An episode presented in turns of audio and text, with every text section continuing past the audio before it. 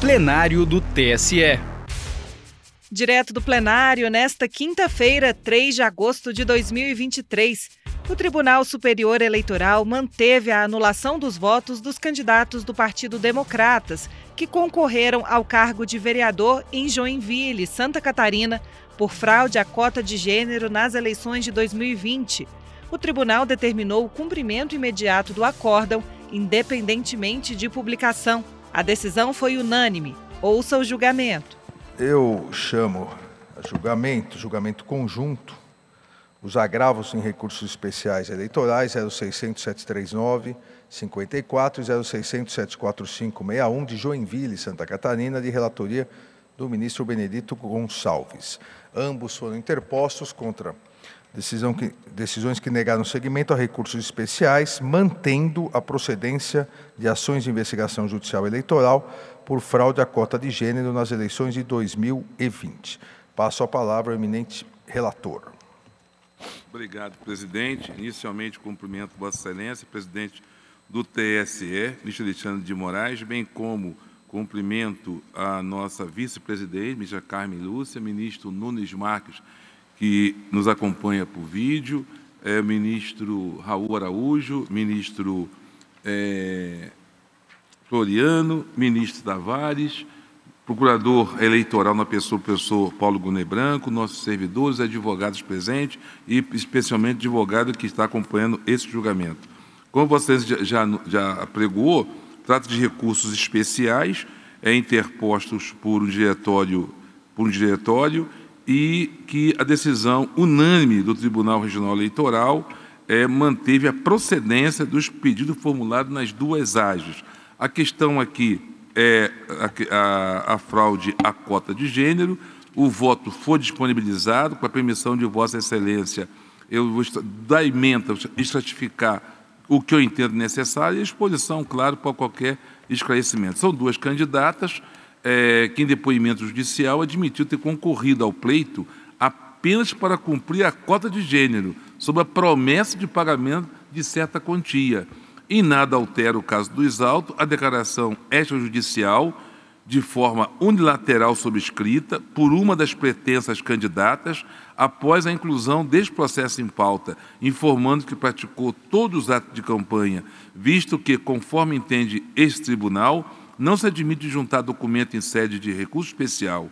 Essa declaração é incapaz de, so, de se sobrepor ao, ao seu próprio depoimento prestado em juízo, sob o crivo do contraditório, notadamente em se tratando de testemunho claro e coeso com o restante do conjunto probatório, que tudo está bem esmiuçado no voto é do acordo recorrido.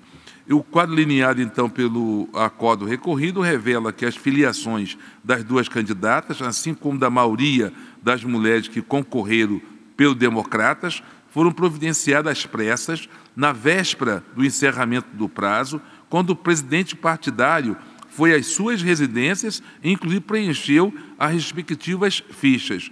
Extrai-se também do acordo a ausência de gastos eleitorais declarado, de prova de que as candidatas efetivamente praticaram ato de campanha. As candidatas fizeram somente uma ou duas publicações em redes sociais, segundo ela, a pedido do presidente da GREI, a fim de, de simular que estariam divulgando suas candidaturas. Quanto aos impressos de propaganda eleitoral fornecidos pelo partido, uma delas não o distribuiu, ao passo que a outra entregou apenas para alguns poucos familiares e o restante jogou fora.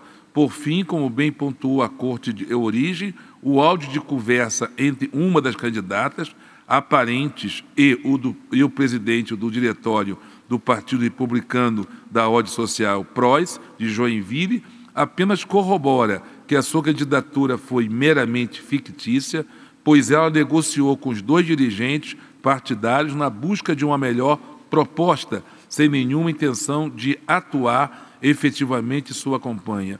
Conclusão diversa em contraordem na súmula 24 deste tribunal, e eu voto, presidente, para negar provimento aos recursos especiais, comunicando com urgência ao tribunal de origem para fim de imediato cumprimento independente de publicação deste acordo. Obrigado, eminente relator. Doutor? Esclarecimento de ordem de fato. De fato, por favor, doutor. Senhor presidente. Ministro relator. Emito, presidente. Por favor. Obrigado, senhor presidente. Obrigado, senhor ministro relator. Cumprimento a todos. É, brevemente, 30 segundos. Essa corte apreciou uma tutela cautelar julgada à unanimidade pelo plenário. E nessa tutela cautelar, o então relator ministro Luiz Felipe, Luiz Felipe Salomão ressaltou que, ainda que considerada a existência de fraude, a subtração das duas mulheres ainda permitiria o atingimento da cota doutor, de gênero, superaria doutor, os 30%, obrigado, razão pela qual não cairia o DRAP todo. Obrigado, obrigado, doutor. Alguma divergência? O tribunal, por unanimidade, rejeitou as questões preliminares e, no mérito, deu provimento aos agravos e negou provimento aos recursos especiais, mantendo o acórdão regional, que julgou procedentes as ações de investigação judicial eleitoral, determinando a imediata execução do acórdão, independentemente de publicação, nos termos do voto do relator. Para mais informações, procure na Justiça Eleitoral pelos ARESPs 0600 73954 e 0600 74561. Justiça Eleitoral, a justiça da democracia.